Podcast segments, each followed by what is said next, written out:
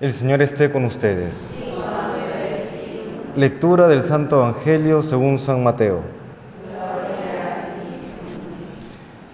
En aquel tiempo se adelantó Pedro y preguntó a Jesús, Señor, si mi hermano me ofende, ¿cuántas veces le tengo que perdonar? ¿Hasta siete veces? Jesús le contesta, no te digo hasta siete veces, sino hasta setenta veces siete. Y a propósito de esto, el reino de los cielos se parece a un rey que quiso ajustar las cuentas con sus empleados. Al empezar a ajustarlas, le presentaron uno que debía diez mil talentos. Como no tenía con qué pagar, el Señor mandó que lo vendieran a él con su mujer y sus hijos y todas sus posesiones, para que pagara así. Y el empleado, arrojándose a sus pies, le suplicaba diciendo, Ten paciencia conmigo y te lo pagaré todo. El Señor tuvo lástima de aquel empleado y lo dejó marchar, perdonándole la deuda. Pero al salir, el empleado aquel encontró a uno de sus compañeros que le debía cien denarios y agarrándolo lo estrangulaba diciendo, Págame lo que me debes. El compañero, arrojándose a sus pies, le rogaba diciendo, Ten paciencia conmigo y te lo pagaré. Pero él se negó y fue y lo metió en la cárcel hasta que pagara lo que debía. Sus compañeros, al ver lo ocurrido, quedaron consternados y fueron a contarle a su señor todo lo sucedido. Entonces el señor lo llamó y le dijo, Siervo malvado, Toda aquella deuda te la perdoné porque me lo pediste. ¿No debías tú también tener compasión de tu compañero como yo tuve compasión de ti? Y el Señor, indignado, lo entregó a los verdugos hasta que pagara toda la deuda.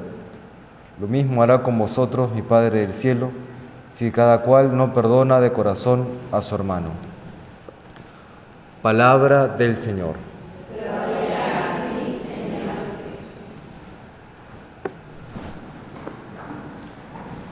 quienes nos esforzamos por vivir la vida cristiana, sabemos que el reto está en amar a Dios, amar a los demás y dejarnos también amar por Dios y por los demás.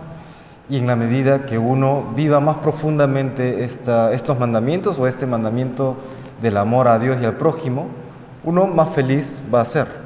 Mientras más uno ama, más feliz es. Hay una proporción una relación de proporción directa entre cuánto uno ama y qué tan feliz es.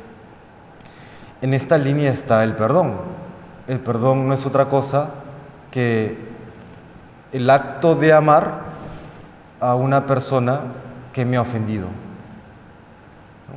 ¿Cómo amo a una persona que, que, me ha hecho daño? Por ejemplo, el mandato de Jesucristo, ¿no? Amen a sus enemigos, como yo amo a un enemigo, como yo amo a alguien que me ha ofendido comenzamos por perdonarle, comenzamos por rechazar aquellos malos sentimientos que puedan surgir en el interior, que buscan venganza, que buscan una represalia, para más bien dejar ir ese rencor, liberarnos de aquellos malos sentimientos. ¿no? Esto, por supuesto, no es nada fácil y por eso para poder perdonar es importante y necesario pedirle a Dios esa gracia.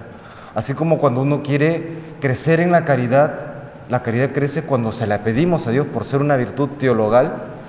De la misma manera, cuando uno quiere perdonar a otro y cuesta y no, y no se puede y es difícil, hay que pedirle a Dios que nos ayude a perdonar. Y recordar que el, perdón no es algo que se da de la noche a la mañana cuando se tratan de ofensas muy graves. ¿no? Hay, hay ofensas muy pequeñas que uno ah, las deja pasar y ya está. Pero aquellas que son realmente difíciles, aquellas ofensas que marcaron tu vida, aquellas ofensas que te llevaron a perder un ser querido, a perder el trabajo, a ponerte en una situación cuyas consecuencias aún estás pagando. Esas ofensas sí implican un proceso, un proceso que comienza con el querer perdonar, tengámoslo presente.